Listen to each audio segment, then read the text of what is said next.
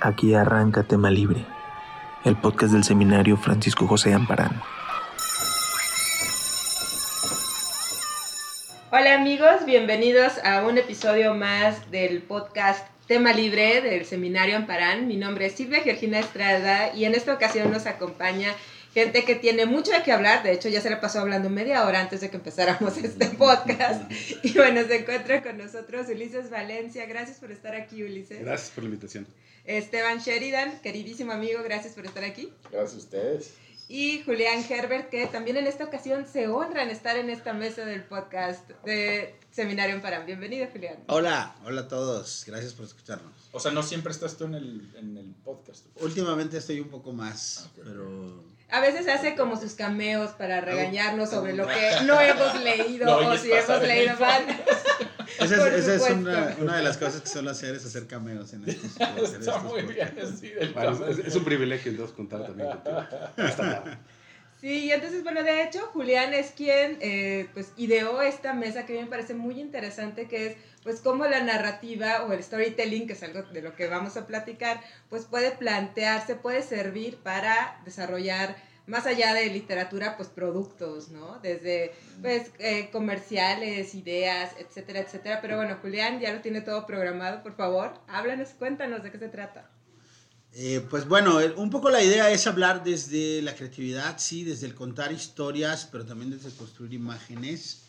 Eh, y, y para mí tiene que ver esta charla no solo con, la, con el aspecto eh, técnico y, formal de estas historias, sino como cómo las vendes y, que, y cómo se convierte la creatividad, cómo se puede convertir también en una forma de ganarse la vida, ¿no? Entonces me gustaría empezar eh, un poco con, con Ulises y seguir con Esteban con una pregunta eh, compartida y también me gustaría que, que- Silvia nos diera su versión después también de esta misma pregunta, que es, ¿cómo empiezas a, formarte en este ámbito de lo creativo, de la, atracción por, por el pensamiento creativo y luego cómo, cómo vas formalizándolo, es decir, a qué te dedicas?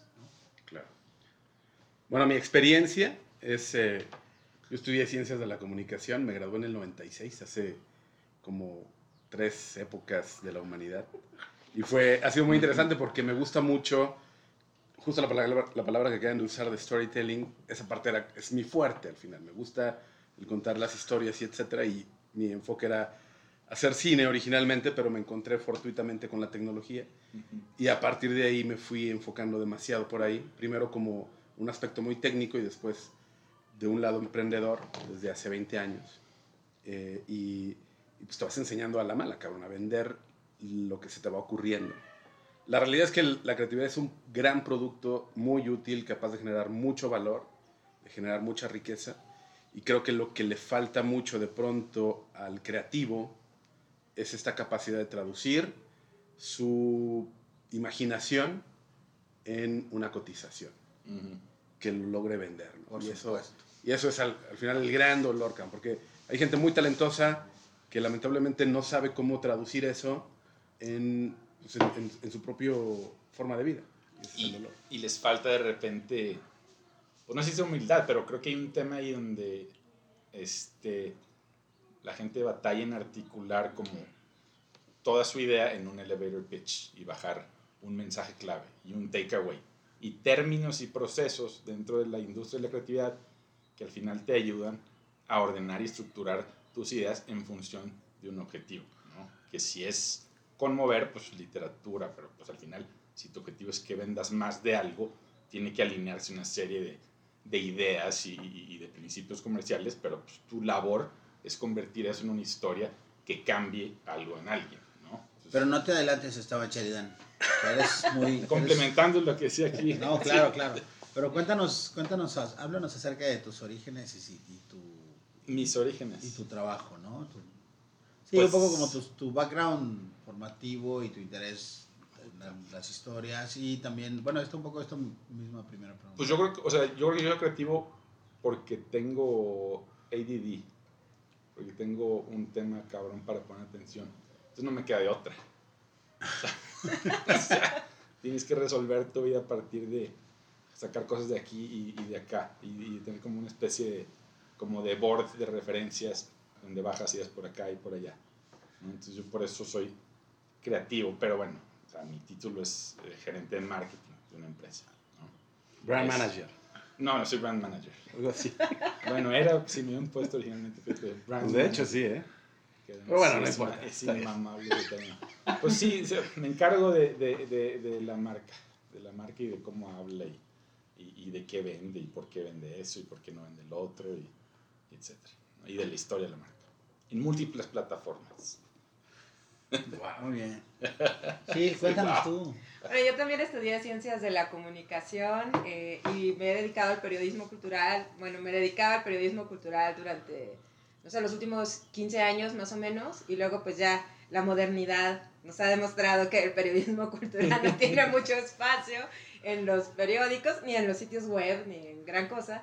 Y entonces, bueno, ahorita estoy trabajando en un departamento de contenidos patrocinados en un periódico y me hizo pensar una, eh, este trabajo que para mí fue como, como raro toparme con él, ¿no? Me lo ofrecieron y yo lo estuve pensando de que, pero pues no voy a escribir, ¿no? Eh, que esto me parece que Mm. tiene- está conectado con lo que platicamos, porque para mí el trabajo en una redacción, en un periódico era, pues escribo algo o edito algo y se hace un producto.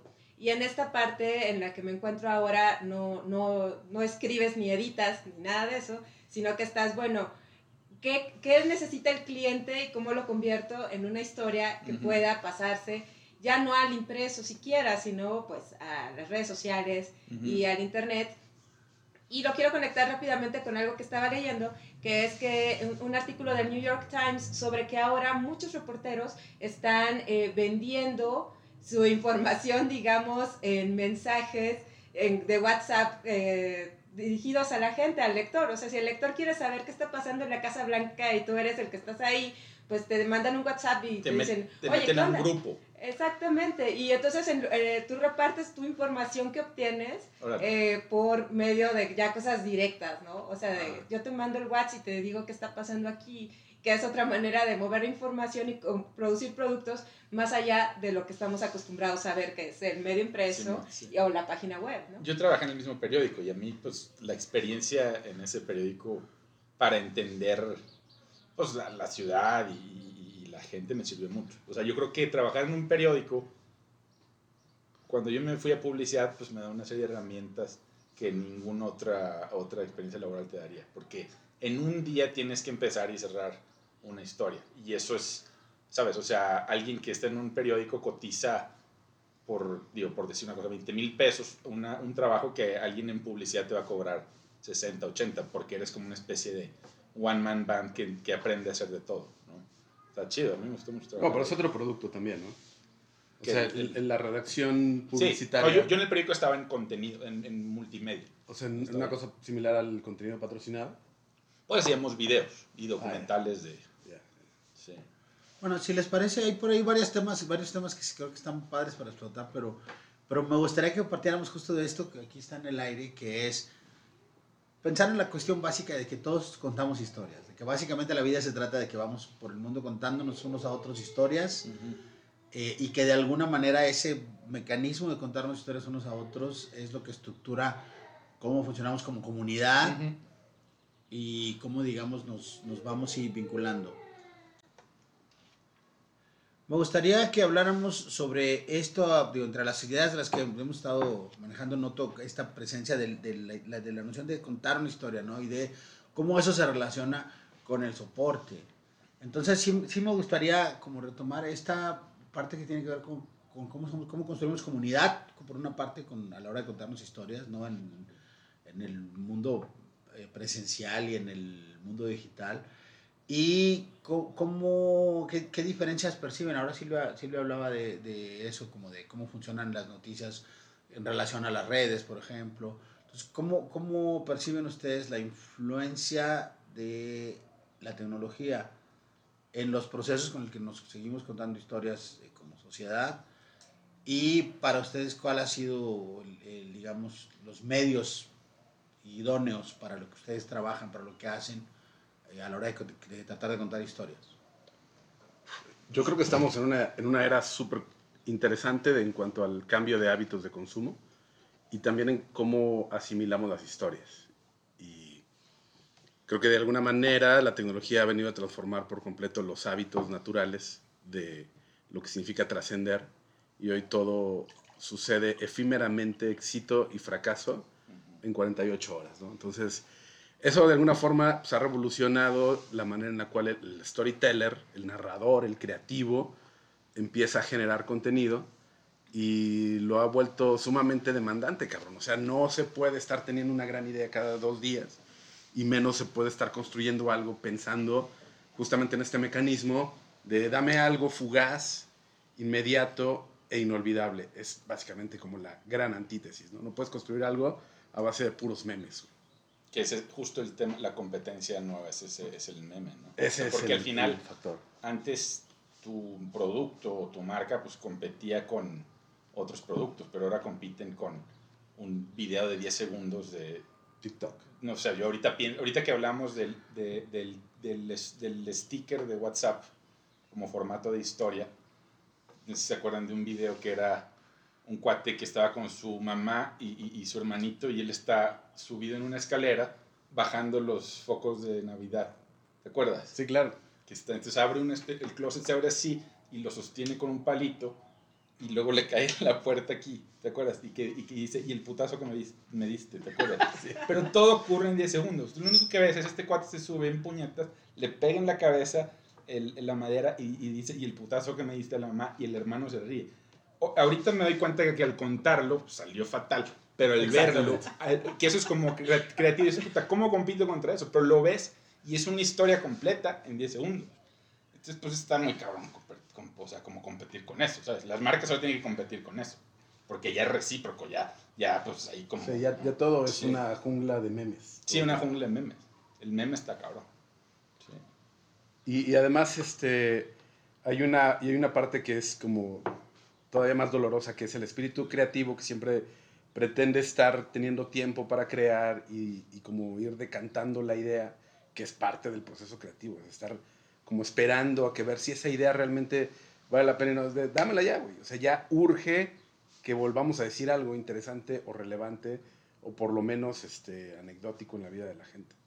Entonces es, es muy complicado la dinámica, es muy interesante el momento y seguramente llegaremos a un punto en el que pues, ya no haya retorno.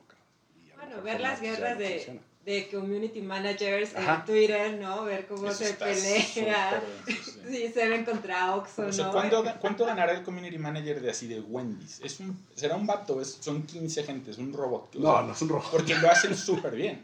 Lo hace o muy sea- bien, pero seguramente hay, hay una línea editorial como para decir, la marca puede hablar así en estos, tiene este personaje, ¿no? Tiene, puede reaccionar, puede provocar. Esa es, una, esa es una idea que me interesa mucho del- de, lo que hemos estado platicando, esta noción del, de casi de alegorizar ¿no? es la- a la marca, ¿no? Porque es como, ¿cuál es la historia de la marca o cómo habla la marca?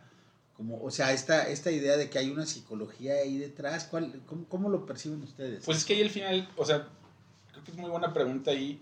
O sea, ahorita, ¿cuáles son como los principales vehículos para que una marca, marca se comunique? O sea, hay pauta lo bestia, YouTube, te sale el anuncio, o sea, pero luego están todo el tema del influencer marketing, ¿no? Donde este influencer, este, un grupo de, de gente en una sala en Polanco decide que es el, o sea, es tu marca encarnada y representa a la perfección su DNA. Bueno, no sé si hay lifestyle. tanta profundidad en el análisis. No, bueno, exagero, de, exagero, de pronto, pero- de pronto pero- se vuelve una, una, una cuestión de cuántos views nos puede dar este cabrón. Pero el 50 día- mil en, en un tweet. o sea, Chingón, ¿cuánto cuesta? 20 mil pesos. Dáselos, güey. O, o vístelo, o viájalo, o que se venga a cenar. Y con eso, esa historia que sube esta persona ya le da a la marca no solamente este, exposición, sino exposición con cierto tipo de personas. La realidad es que este Es mercado horrible. particularmente va a desaparecer porque, porque no funciona. el del influencer marketing. Sí, claro. No, Sí, güey. Instagram es lo que, o sea, es una industria de billones. Lo que pasa, Perdón, sí, no pero quiero- sabemos todo que inflado. déjenme les sí. interrumpo un poco para preguntar. es que me, me interesa esta, esta, esta parte. Tú dices, va a desaparecer y tú dices, no va a desaparecer. Y yo creo que los dos tienen razón. Ajá, Porque ahí es una cuestión de tiempo. pues sí. O sea, todo va a desaparecer. Todo. Entonces, pensar que los influencers no van a desaparecer me parece que es una, un poco una fantasía. Pero mi pregunta sería, dices tú, va, esto va a desaparecer. ¿Cuándo? ¿A qué ritmo? ¿Qué es lo que tú percibes que podría hacer desaparecer? Mira, el, el mercado del influencer se trata de, de al- el alcance que te puede dar ¿no? esta persona. Y ese alcance es artificial. Originalmente era complicado o había cierto mérito en conseguir cierta cantidad de usuarios que te siguieran y por lo tanto pues, te volvías como literal una persona con influencia. Pero esto se ha vuelto, hay un mercado de esto, puedes comprar tus followers, tus fans, tus views. Como la payola en la música. es la payola, güey. Solamente que sin, con métricas, que son los que te dan argumentos para luego salir y decirle a la marca, te doy medio millón de, de views de tu historia gracias a mis, a mis influencers. Entonces, pero no, son- no es gente real siquiera. No, hay unos. Bueno, en Hay algunos sí. casos sí, en Güey, otros pero no. hay un documental en HBO que habla sobre esto y hay estadísticas así brutales de que hay más personas en el mundo, en, en Estados Unidos, este, ¿cómo era? Hay, hay más usuarios de Instagram, ah, me parezco el Chapulín Colorado, cabrón. pero, pero básicamente es, hay un montón de personas que tienen más de un millón de followers este, que población en Estados Unidos, así. O sea, personas con un millón de followers en Instagram hay más que población Ah, en. Estados Unidos. Entonces no creas que es alguien especial quien tiene un millón de, de followers en Instagram. No, pero ahí. Es súper común. Nada más que tú crees que en realidad estás teniendo un impacto cuando no. Pues es que hay otras industrias donde sí tienen un impacto. O sea, Yo lo que creo es que no se ha popularizado todo el mecanismo que hay eh, a tal grado de que sea parte de la vida de casi todos y como que todavía le pertenece a un nicho de marqueteros, de gente que hace negocio con el speech de las estadísticas, pero va a tender a desaparecer porque ya es mucho más común.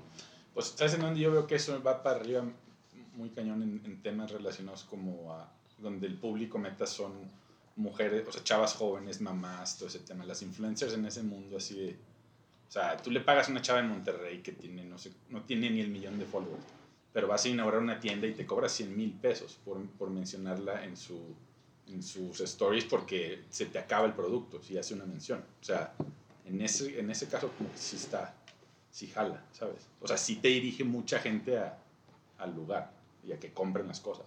Ok, pero a mí me gustaría regresar a un punto, porque estamos, sí, sí creo que estamos hablando de un, de un tema ahí que, bueno, los influencers funcionan así, pero yo, es- me gustaría que volvamos al, al tema de como la- el contar historias cómo vivir de eso, más allá de, Sí, sí, sí. ¿no? de, de las, de especular con eso, que también hay, hay un nivel ahí de especulación. A mí me gustaría, y en eso particularmente me gustaría preguntarle primero a Silvia, porque hay todo este tema del- de, las, de, de alrededor de lo que justo lo que estás diciendo en el mundo digital, donde puedes crear tantas identidades, toda esa ficción que además está relacionada con la estadística y también, pero, pero también de algún modo está relacionada con las fake news. Claro. ¿no? Sí. Y entonces, Silvia que tiene más, o sea, que viene más bien del periodismo, de la línea más tradicional, digamos, del periodismo impreso, diario, o sea, cotidiano. eh, ¿Cómo estás viviendo todo este cambio? Porque en el área donde estás trabajando ahora es como muy distinta también esta forma de contar historias. Bueno, sí, en realidad a mí me tocó algo que todavía lo sigo haciendo que es muy interesante y muy divertido, que es una newsletter, se llama Jugo de Naranja, tengo más de un año haciéndola. Y entonces al, al principio la idea me parecía como muy curiosa cuando me la propusieron, ¿no? Cuando me propusieron ponerme a redactar la newsletter, ¿no? Que es un resumen de noticias. Y entonces, pero sí me decían, es que es, es como es un jugo de naranja, pues es a media mañana, o sea, como la nota dura ya salió, esto es como más tranquis, ¿no? Es como para tener tema y entonces yo pensé, bueno, ¿cómo voy a redactar esta newsletter? Eh, y es, bueno, yo quiero saber rápidamente qué está pasando en el mundo para poder platicar a la hora de la comida eh, o con quien me encuentre en el café y decirle, ah, bueno, supiste que la vacuna Pfizer, bla, bla, bla, ¿no? O cualquier cosa. Como una guía de conversaciones. Exactamente. Bueno, yo, yo voy a, voy a hacer, voy a, este, a spoilear, bueno, no sé si es spoilear, pero sí a decir un poco cómo tallería, porque el juego de naranja lo talleríamos en casa, eh, digamos que lo talleríamos para, en, en secuencia, entonces, justo esto que está diciendo Silvia, este, bueno, voy a dejar que ella lo cuente, pero la manera de tallerearlo es que efectivamente nosotros hacemos esto, es decir, comentamos el juego de naranja como ritualmente de lunes a viernes a la hora de la comida en la casa. No sé si quieres... Sí, es muy gracioso porque como hay niños en la casa, ¿no? Entonces estamos hablando, no, bueno, que pasó esto con los herederos de Samsung en Corea del Sur que tienen que, que van a ceder todas sus obras de arte porque les cobraron miles de millones de impuestos de sucesión, 10 mil millones de dólares, una cosa intensa. Y entonces es, bueno, eh, eh, Samsung, ¿qué Corea es?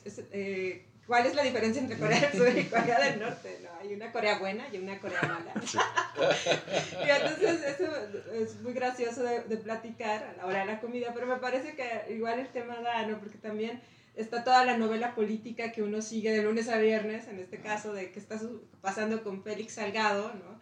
Este, y entonces es, bueno, ahora este, está, lo están acusando de, de, que es un violador y ahora le pueden quitar el registro y ahora le van a hacer las encuestas y ahora, etcétera, etcétera. No vemos como toda la trama de la telenovela y entonces ahí me parece que también que de una forma se están contando varias historias de manera simultánea, ¿no? Digo, está la novela política, pero también pensaría en todo el show de Marte y de Elon Musk, ¿no? Con, su, uh -huh. con sus viajes al espacio, que eso también es un tema que está ahí circulando. Entonces me parece que se van como miniseries, ¿no? Que se están contando a sí. través de una newsletter, muy gracioso. Y luego también la, la, plataforma para que esas historias como que suban o bajen de valor dependen mucho de, de las endorfinas, ¿no? De, de, la, de tu, re, tu relación con el teléfono. O sea, hay una chica que, que, que creo que lo habíamos platicado, tú y yo, Ulises. Es una chava que, que se clavó en entender por qué somos adictos al teléfono y, y, termina entrevistando a un cuate, ex Google o ex, ex Facebook, que fue quien diseña el algoritmo de, de, de Instagram, entre otras cosas. Y este güey descubre que la, que, que, que la máquina, bueno, diseña Instagram pensando en, en, la máquina más adictiva que hay, que es el, o que había, que era el, el slot machine. Claro. Esta cosa en Las Vegas que tú jalas, blim, blim, blim, blim, blim, blim. Entonces lo que, lo que tiene que ocurrir ahí es que tú hagas más eso en el teléfono y las cosas que generan más coraje o más envidia o más, y ahorita mencionas Elon Musk, más aspiración, más como morbo por este mundo del rico excéntrico, son las que más te hacen hacer esto. Entonces ya es como, como ¿sabes? Como que se, no sé, siento que se, se hay una, una, carga emocional rara ahí de tu relación con las noticias que comparto. Que es una cosa muy loca, loca porque es bueno, me estoy comunicando o estoy pues scrolleando, pero ya estás adicto a eso, o sea, suelta dopamina, perdón, o sea, cada que haces así. Y este güey se da cuenta de algo muy cañón. Dice, bueno, antes Instagram, cuando te llegaba un like, plup, te aparecía el like. Y este güey se dio cuenta, por ejemplo, que si te retenían los likes, en lugar de soltártelo uno por uno, te los juntaba tantito y luego te soltaba 5 o 10 a la vez, tu cerebro soltaba más dopamina y estabas más adicto al, al celular. Está cañón. Que pues, las historias dentro de eso está interesante, ¿no? Y además de cómo compartimos las noticias, ¿no? Digo, ya para cerrar mi intervención sobre el tema, es que hay una, un artículo que salió hace unos meses en el New York Times de que tenemos como esta manía, y tal vez les pase mucho en su tele, tele de Facebook, de compartir eh, noticias que nos parecen importantes, ¿no? Y de ahí, bueno, ya surgieron todas las censuras y etcétera que han puesto las redes sociales sí. por cómo compartimos información. Pero la realidad es que la gente que comparte la información no la lee, no, nunca le da clic no. al Se link. siente bien, se siente bien. O sea, una tía que comparte una, un fake news en WhatsApp siente que ella tiene un secreto que tú no tienes. Y eso se siente chido. Eso te da un placer. O sea, es dopamina. Porque yo descubrí algo, ¿sabes? O un tío que, que te está tratando de convencer que el cloruro de sodio en realidad es la solución porque no quieren, esto es lo que no quieren que sepas. Hay una cantidad de encabezados virales que empiezan con eso. Lo que no quieren que sepas. ¿Quiénes no quieren que yo sepa esto? Ya de entrada es un yo contra ellos muy cabrón. Entonces tú ya estás sin, eres parte de los que, ¿sabes? Está cabrón, está muy cabrón. Creo que esto abre una puerta ahí que me gustaría que, que abordáramos. Eh, digo, hay otras, hay muchas cosas aquí, pero entre las cosas que van saliendo, a mí me, me surge esta, esta, este tema, que es que en última instancia, pues hay una preocupación ética, ¿no? Digo, el, de algún modo, de un modo u otro, no nada más la preocupación formal de contar una historia, sino la preocupación ética. ¿Cómo le haces en un mundo que está tan lleno de fake news, eh, estadísticas infladas, eh, para tener una, una, un proceso efectivo? Y un impacto positivo. Sí, y, y digamos que no... De, ahora sí que la marca ecológica en la mente de las personas, Sí, no, no, no, Están sé cómo- muy cabrones. ¿no? Que, ¿cómo, cómo, ¿Cómo lo viven ustedes cotidianamente, ¿no? Que están trabajando, porque finalmente, bueno, en mi caso, yo tengo que decir que yo trabajo en un, en un entorno más, como más controlado, ¿no? Yo, trabajo en una reserva ecológica de la mente. Pero ya empezaste a mandar,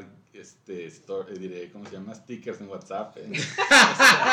Me llegan dos. Estoy, sí, estoy, estoy entrando, estás estoy, contaminando ahí. estoy contaminándome, estoy entrando en las zonas oscuras, ¿verdad? Sí. Pero bueno, eso no obsta para que conste la pregunta. ¿Cómo, cómo, y ahorita voy a regresar a la, a la noción de experiencia, pero me gustaría, así como, ¿cuál es tu experiencia de tu proceso de trabajar en el sentido más básico de que, es, de que estás, tu storytelling es un negocio, es un proceso de creatividad que está enfocado en el negocio, pero que hay un marco ético, digamos, Sí. donde ese trabajo se desarrolla. A mí, ¿Cómo lo vives? Tú tuiteaste algo que a mí me voló la cabeza, que, que, que me super clavé en ese trip, que era una pieza de este artista chino que dice, tomemos prestadas las flechas, De las armas de nuestros enemigos, las flechas. Las flechas. Pues para mí es eso, ¿no? O sea, es entender que, o sea, si tú con tus historias, independientemente de cuál sea la plataforma en que las cuentas, pues tienes un objetivo comercial, porque ahí estás, en esa industria estás, o tienes un objetivo de, yo qué sé, de, ¿sabes? De, de- de ganarte una beca o de vender más, de escribir una novela. Pues al final, si vienes de la industria en la que yo estoy, pues eso es lo que tienes que aprender a hacer, ¿no? Porque quieres tener un impacto positivo al final en la gente, ¿sabes? O sea, las marcas sí están al servicio de la economía, pero pues también puedes pensar en que hay marcas por ahí que, no, que, que, que, que, lo que hacen impacta positivamente una comunidad, como es mi caso, ¿no? O sea, en la marca en la que yo estoy, pues hay 160 familias que dependen de ella. Hay toda una industria de, de tlachiqueros que, que, que si no fuera por nosotros, hay 36 familias que pueden seguir haciendo tlachique. Entonces, bueno, lo que conoce la gente de, de, de, de mi marca ayuda a que es, o sea, a, a que su casa en San Pedro se conecte de una forma con, con, ¿sabes? Con, con, con el rincón de los pastores y los tlachiqueros de ahí. Pues creo que ahí hay un tema positivo. O sea, sí tienes que, tú hablas de la selva, pues hay que machetear para, para llevarlos para allá. Pero es justo entender cómo todas estas cosas así horribles, como el chingado Instagram y la, la, la dopamina y eso, cómo las usas para, para bien. Para que una, pues una en San Pedro dices, puta, qué importante es el trabajo de, ese ranchero. Vimos una pinche cultura donde ranchero es un insulto. Está cabrón, pinche ranchero. Pinche Monterrey es un rancho. Entonces yo, desde mi trinchera, si yo logro que la gente se dé cuenta del valor de, de- del trabajo de un campesino, pues, ¿sabes? Ahí, ahí es donde yo hice bien mi trabajo. Porque como dicen, un doctor lo vas a necesitar una vez al año, un chingado policía una vez cada dos, pero un, un campesino necesitas tres veces al día. O sea, son los que te dan de comer. Entonces, eh, de, de mi lado, pues así es como, como yo, pues digamos, o sea, como yo creo que hago algo positivo, ¿sabes? Y, y como éticamente creo que hay algo así como, como constructivo. ¿no? ¿Tú cómo lo ves, Ulises? Mira, yo hoy lo estoy mucho más enfocado al tema educativo y una de las cosas que me gusta mucho de esto es que me permite intervenir de alguna forma a quienes el día de mañana van a construir historias. Y entonces el participar en este momento de esta construcción del creativo del futuro me da una responsabilidad y un privilegio para decirle, estás adquiriendo habilidades que se pueden volver un superpoder Mm. úsalas en pro de algo más chingón de lo que veas. Porque la verdad, güey, o sea, los... hay- aquí hay un, hay un representante de una marca que puede tener un cierto apego a una comunidad, pero la mayoría de las marcas no lo tienen. Y las más grandes menos.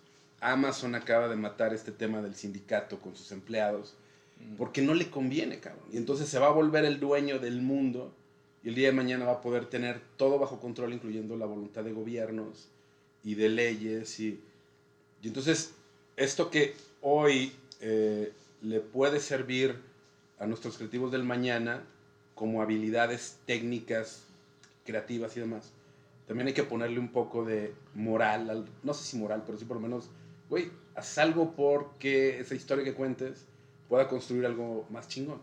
Sí.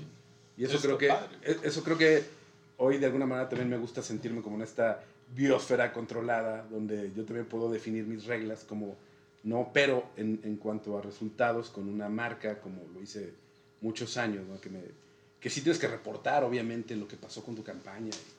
El- ¿Cuándo el- empezó a cambiar eso para ti? O sea, eso que dices que tienes que reportar a una marca. ¿Cuándo? ¿Te refieres a cuando empecé a reportarle a marcas resultados de campañas? o No, no, o sea, es que dices, Que hoy estuvimos en la educación. pues, ajá. O sea, ¿cómo, cómo, vas, ¿cómo se ha dado ese proceso? El proceso ha sido lento, pero realmente muy satisfactorio. Eh, como creativo nunca tuve una formación publicitaria, por ejemplo. Entonces a mí me, interesaba mucho el poder contar una historia de, alguna forma, sobre todo con la intención de provocar una emoción, sea la que sea. ¿no? De pronto hay que hacer llorar o de pronto, pero con algo simplemente de storytelling. ¿no? Entonces eh, así empecé mi, mi trabajo profesional y eventualmente se volvió muy importante para los objetivos del marketing y entonces tenía que reportar a las marcas y, y obedecer o, o buscar obedecer objetivos de, de comerciales. Y entonces pues ahí sí te la estás jugando, cabrón, porque tienes que cobrar en función de qué tan exitoso eres, haciendo más ventas, posicionando mejor a una marca que a la competencia y ahí te, pues, te vuelves un creativo, yo lo llamo este creativo servidor, güey, como sexo servidores, o sea, eres un creativo servidor. Tus ideas están en función de satisfacer las necesidades y los deseos de marcas por, por más este, básicas y elementales y comerciales que sean. Entonces eso te, te cansa al final, te vuelve, se vuelve muy cíclico, es muy repetitivo. Llegó un punto en el que ya no me estaba satisfaciendo y por un lado habíamos creado la escuela que desde 2009 está intentando fomentar, hacer crecer el talento orientado a las herramientas digitales y al despegarme de mis propósitos de marketing me aboqué por completo a la escuela y creamos pues, ya un formato universitario que permite profesionalizar a los creativos teniendo en cuenta pues, estos aspectos que son súper importantes. O sea, el, el- ol- ol- olvidemos un poco que eventualmente todos vamos a tener que ponernos a trabajar para alguien y en este momento desarrolla tu, tu capacidad tu talento en pensar para ti.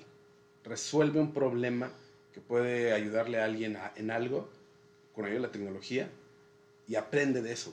Y a lo mejor, eventualmente, este, tu idea es tan buena que se la podemos vender a todos sin que esté Amazon de por medio.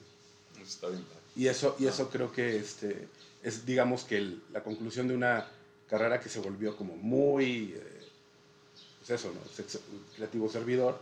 Y hoy estoy más al servicio de vamos a hacer algo con las mentes de los jóvenes. Claro.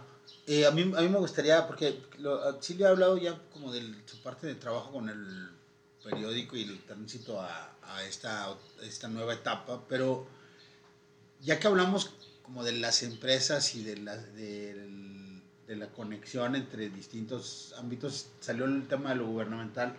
Y a mí me gustaría preguntarte sobre el proceso de, de ese vínculo con el contar historias y con el trazar ritmos que tienes tú, pero más bien con la beca, porque tienes una beca de- de- del gobierno federal y eso tiene que ver también con la relación con el ámbito institucional y cómo puedes trasladar y obtener recursos del ámbito institucional para procesos distintos. ¿no?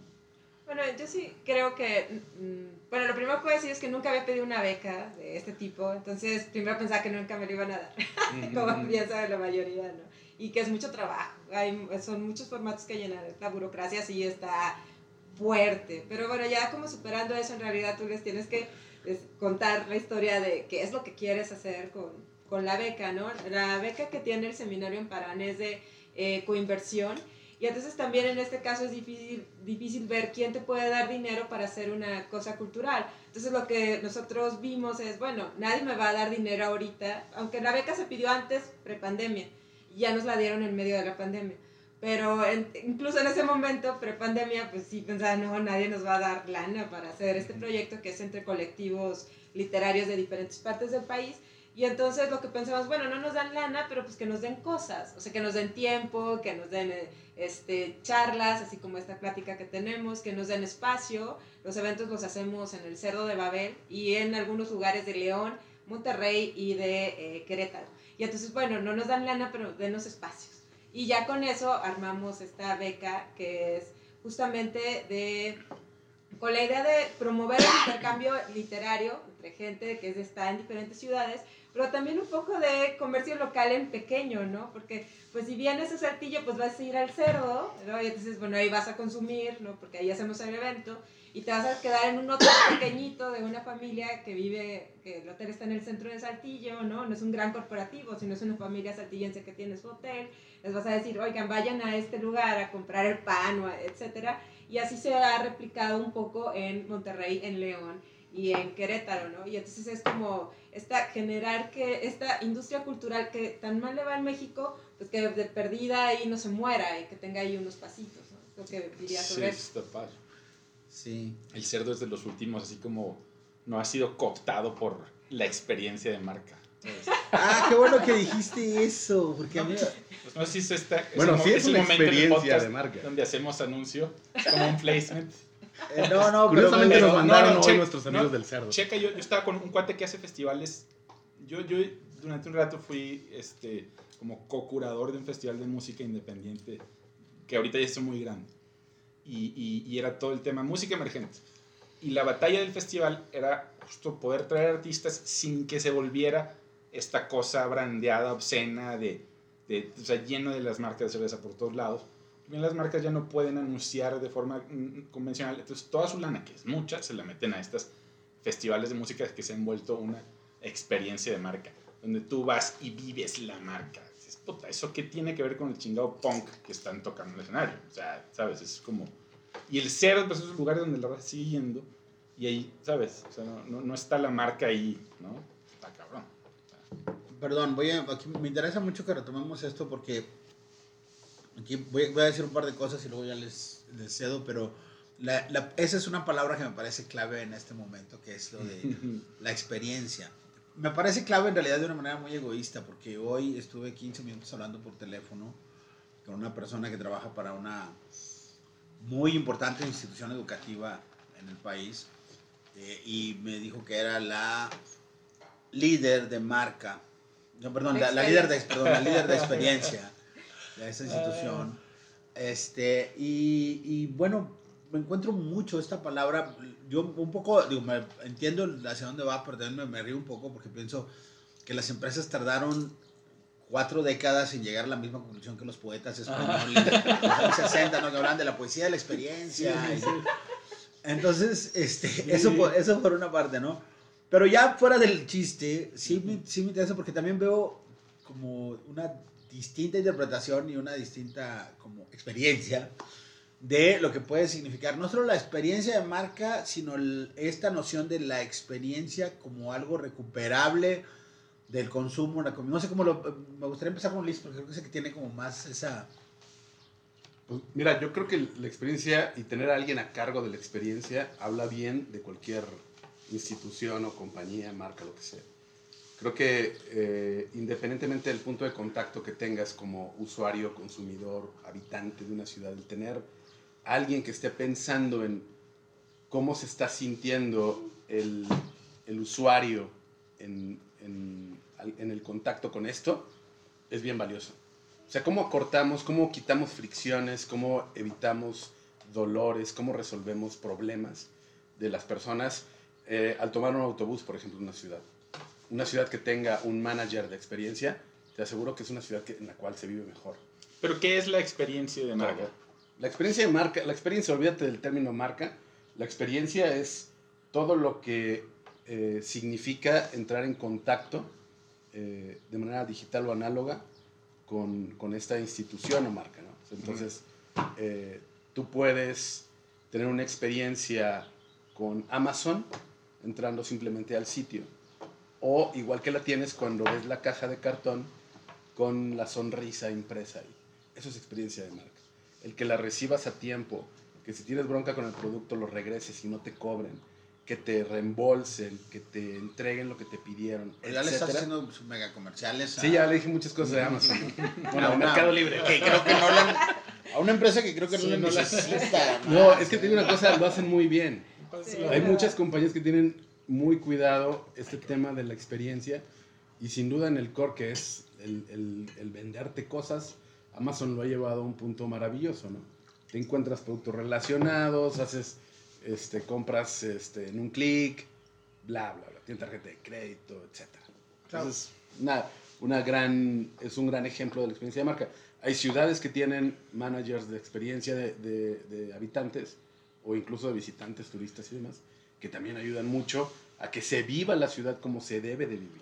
Claro, a a mí me gustaría ir ahí al- a, este tema en términos de, retomarlo como desde la narrativa, porque hay una narrativa, me parece, la, idea, la noción de marca sí me parece que, pero otra vez volviendo al, al- tema de, que esta era mi reflexión con la persona con la que hablaba yo por teléfono, que el tema de la eficiencia me parece que muchas veces está, está mal entendido porque la eficiencia está vista como, como mis procesos son más eficientes y no cómo las cosas funcionan en general en una red de seres humanos, digamos, ¿no?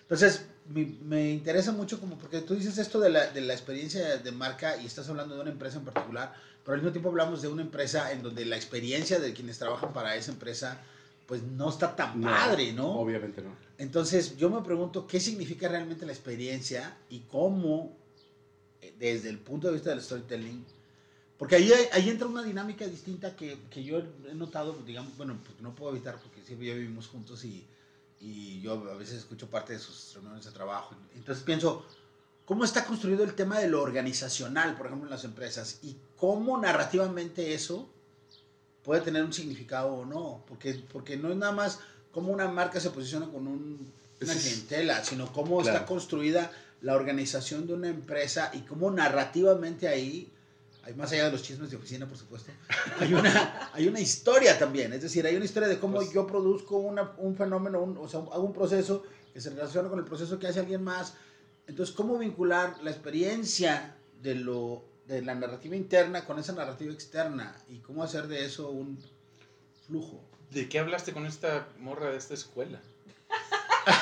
tu conversación. O sea, le has dejado de que, de qué era la conversación. No, eso no- en realidad es que, eh, en realidad todo, bueno, lo voy a contar muy rápido. Lo que pasa es que estaba yo, tuve que en- en- eh, hacer un proceso de meter una factura. Y entonces Y hablaste con la gerente de experiencia. de- terminé por, por esto, porque el Pues siento proceso, que de meter y llegó ahí con... el proceso de meter la factura me pareció alucinante. Me Ah, pareció sí, leí un tuit alucinante. tuyo, sí, es verdad. Y entonces escribí un tweet. Escribí te contactó tweet inmediatamente me, me- la, la líder de, experien- de experiencia me contactó para preguntarme cómo había sido esto. Porque no voy a contar la historia Sí, del sí, sí. proceso administrativo, porque, pero era así muy kafkiano, ¿no? Tenías que entrar a distintos portales con distintas contraseñas para subir los mismos documentos y luego hacer como los mismos procesos, pero con ocho personas distintas. Era una cosa muy extraña. Bien como mal lo- la experiencia. Sonaba como, era como avatares de la India, ¿no? Como si estuvieras teniendo varias vidas administrativas. Ahí está el cuento. Pero, perdón, o sea, pero sí, bueno, de ahí está un poco esta, esta idea, cómo comunicar ese, lo organizacional con esa experiencia y también creo que esto sí, otra vez, sigue atravesado por lo ético, ¿no? No sé cómo... Yo pensé que te, está, o sea, que te, viene, que están, te están invitando a ser parte de una campaña o de, de algo, ¿sabes? Como de una experiencia de la marca, porque hay ese, ese tipo de experiencia, pero luego está la otra, ¿no? Que es lo que yo hablo de los festivales, donde las marcas se vuelven, o sea, en un festival o en una activación, pues se vuelven Sí, una experiencia. pero yo es- estaba es- hablando es de otra eso. cosa, ¿no? No, pero yo- es que como, como Pero como la palabra se utiliza, yo, yo o sea, yo, que... yo trabajé con una, con una agencia que hacía experiential marketing. Claro. Entonces era de que llegas y te recibe no sé quién y te da a oler una chingadera y luego llegas y hay una escultura de no sé quién y al final una botella de no sé qué whisky. Entonces era una experiencia que era, perdón. Sí, una- pero, una pero el gerente de experiencia se dedica más a cuidar todos los puntos de contacto, seas cliente, proveedor, eh, trabajador incluso. Hay compañías, o sea, el, el caso Netflix, por ejemplo, su cultura de trabajo es muy diferente.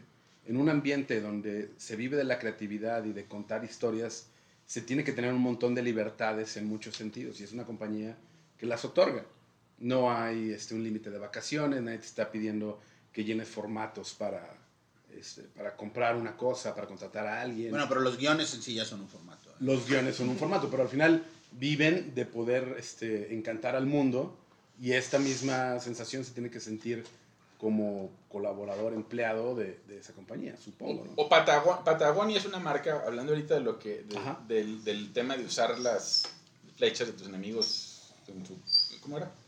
Tomamos prestada la Tomar prestada la flecha. Patagonia lo hizo muy bien, porque la experiencia de los trabajadores de la marca se volvió su comunicación. El fundador de Patagonia decide que, que ellos no van a hacer todo. ah, Es bien bonita historia, fíjate, porque el vato o sea, es el capitalismo haciendo el bien. El- no, Estoy no- escandalizado. no, en fin, ellos son, tienen Patagonia, que es una marca de, de- de ropa de, de- este, outdoors. Ellos, en Estados Unidos es la empresa que más fábricas de reparación de ropa tiene. Ahorita ellos tienen en sus tiendas no sé qué porcentaje de ropa, es ropa reciclada que la gente le revende y ellos arreglan. Pero bueno, tú, ahorita que hablabas de la cultura corporativa, en Patagonia creo que como parte de, tu, de tus actividades en, en el trabajo, forzosamente tienes que ir a surfear dos semanas al año. Qué O chingón. sea, unas cosas así. Pero chido, o sea, no de que puta, qué hueva que tengo que ir. a- O sea, una cultura de jale increíble, mascotas y niños. Y, y el año pasado fue su, rec- su año récord. O sea, y ahí hay una cosa interesante, como esa, digamos, esa vocación por hacer un producto y usar ese producto para hacer algo chingón, se vuelve la experiencia de marca para adentro, la experiencia de marca para afuera, la experiencia de marca en la tienda, en la publicidad, que no le meten lana a grandes comerciales, pero es pues una, una marca, ¿no? Ahora, chida. si vuelves al caso Amazon, pues al final lo que hacen ellos es vender a buen precio, rápido, sin fricción. Entonces, si trabajas ahí, pues vas a dar la hora muy barata, vas a tener unas condiciones extremas para poder cumplir en tiempos. No puedes ir al baño. Amazon Es súper demandante, está cabrón, ¿no? el tema de la, de la, de la, ¿cómo se llama? De la, ¿cómo juega el tema de la endorfina cuando compras en Amazon? Porque es igual el mismo rush, picarle comprar que plup, el corazoncito en Instagram. Sí.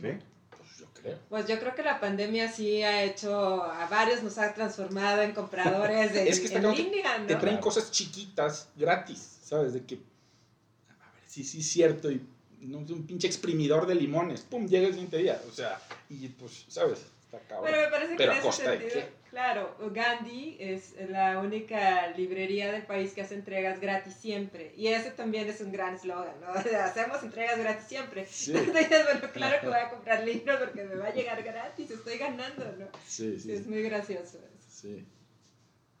Pues yo tenía muchas más cosas que platicar, pero sí creo que ya, ya llegamos a un cierto límite de... ¿Tú compras en Amazon? ¿Te puedo preguntar Sí, yo compro en Amazon. Bueno, yo no tengo como yo como tal una cuenta, pero yo soy un tramposo porque mis, mis, mis fugas del capitalismo salvaje son falsas, ¿no? Porque ¿Por qué? pues porque es, es como los es como los como los celulares, ¿no? Yo pasé mucho tiempo sin tener eh, un teléfono, un, un smartphone, pero siempre me aseguré de estar rodeado de personas que tienen un smartphone que podía darme cierta información o podía usar. Entonces, es un poco Te podía pedir el te Uber. podían pedir un Uber o así, ¿no? Entonces, soy básicamente, Te básicamente, podía pedir el Uber. entonces, por ejemplo, yo no tengo una cuenta de, de Amazon, pero, pero mi esposa tiene una cuenta de Amazon y ella es... Eres un outsider un poco, ¿no? Soy, pues sí, pero Pero- ahora como dice, rato como me mandaste el, como el dice sticker, ya empecé a mandar bye. stickers por WhatsApp, entonces ya eso ya, ya, me, ya me chupó el diablo, ¿no? ¿Cómo fue el proceso de decisión Este- para poner un sticker tuyo? Porque tú estás súper en contra del WhatsApp y de los, y de los grupos. No, pues sigo más o menos en contra del WhatsApp y de los grupos. Lo que pasa es que, la, ¿por qué? Porque me distraen. Muchos. Porque me distraen de formas narrativas. Pero lo volteas y ya, ¿no? No, no, no, no funciona el- eso. Eso, o sea, es un- es- ese es, ot- esa es otra ficción, yo creo. Digo, ese es otro, ese es un tema de como de otra. Una serie de completa. otra- de- sí, porque, porque el, el- o sea, yo, yo, yo lo- cuando digo que ya me, me chupó el diablo, lo digo de verdad. Sí creo que he cedido. Pod- este podcast es una muestra de eso. a muchas cosas que yo te procuraba mantener como en la, en la distancia. y ¿Pero te creo que- parece que son negativas? no, no necesariamente negativas, me parece que tienen aspectos sumamente negativos. Muy.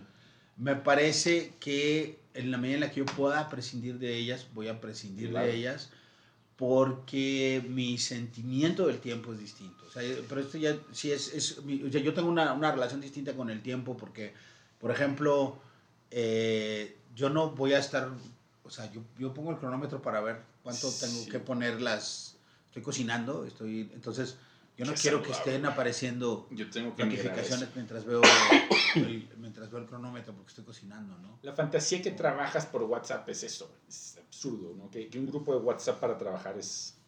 Pero, pero ¿cómo fue tu decisión de este sticker si lo voy a mandar? O sea, En le realidad, ese mundo. En realidad entré a ese mundo, voy a, voy a decirlo muy rápido, en realidad entré a ese mundo por dos vías.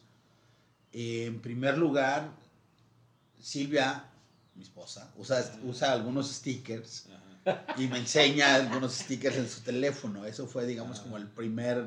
Los de 31 minutos están Son bien chidos, están Sí. chidos. Pero la entra- sí, digamos que la entrada definitiva fue que mi hijo Leonardo, tiene 11 años, intercambia stickers con su mamá y entonces de pronto él empezó a guardar stickers en mi teléfono porque como él no tiene un smartphone, pues usa el mío cuando está conmigo y no con su mamá para mandarle stickers a su mamá. Entonces en realidad los teléfonos que están en, perdón, los, los stickers que están en mi teléfono los guardó mi hijo de 11 años. Sí. Y entonces a partir de ahí me di cuenta que tengo un hijo más grande Ajá. que es Arturo, que es con quien realmente me intercambio stickers. Y entonces me di cuenta que era un vínculo fuerte con mis hijos, Qué los chido. stickers. Entonces para mí los stickers están muy autocontenidos a mi relación familiar, Y como es- mi esposa y mis hijos. Y eso, o sea, como lo acabas de escribir, solo es posible si, si tu relación con el tiempo es la que tú tienes. O sea, ¿sabes? Porque el sticker lo estás describiendo casi como una, una o sea, intercambiar stickers como si fueran tipo Como barajitas. tarjetitas de básquet. Sí. Soy una apreciación por el sticker más allá de lo inmediato, que está chido. Sí, y ahora Sí, para mí también ha sido, yo batallo mucho para usar los stickers, por ejemplo. Porque, por ejemplo, tú me dices, ahora, te doy café o agua y tú me dices, agua está bien, y yo tengo un sticker que nunca había usado. Relacionado a ese de un momento. tipo que avienta agua así con la mano y entonces Ah, por eso usaste. es, o sea, para mí no, o sea, mi relación mental con los objetos visuales es La narrativa. es- sí, O sea, tu proceso ahí fue agua, tengo un sticker con agua, déjale comparto un sticker con agua. Pues te avienté el agua, ¿no? Te me el aventaste agua. el agua, claro. Pero bueno, creo que nos estamos desviando. Bueno, Sí, pues perdón eh, ya para cerrar el, el podcast, pues yo quisiera agradecerles a Ulises, a Esteban y a Julián por estar aquí en Tema Libre y esperemos que no sea la última vez y que luego regresemos aquí para hablar de más stickers, WhatsApp, juntas laborales, el Zoom como género. Está bien, cabrón. La teoría de conspiración como género. Además, chido, sí, ya tenemos ahí muchos temas guardados para el siguiente podcast. Pues muchísimas gracias por estar aquí. Gracias. Muchas gracias. a Gracias. ustedes. Gracias a ustedes. Y bueno, esto fue Tema Libre. Mi nombre es Silvia Georgina Estrada y nos vemos, y más bien dicho, nos escuchamos en el siguiente episodio. Adiós.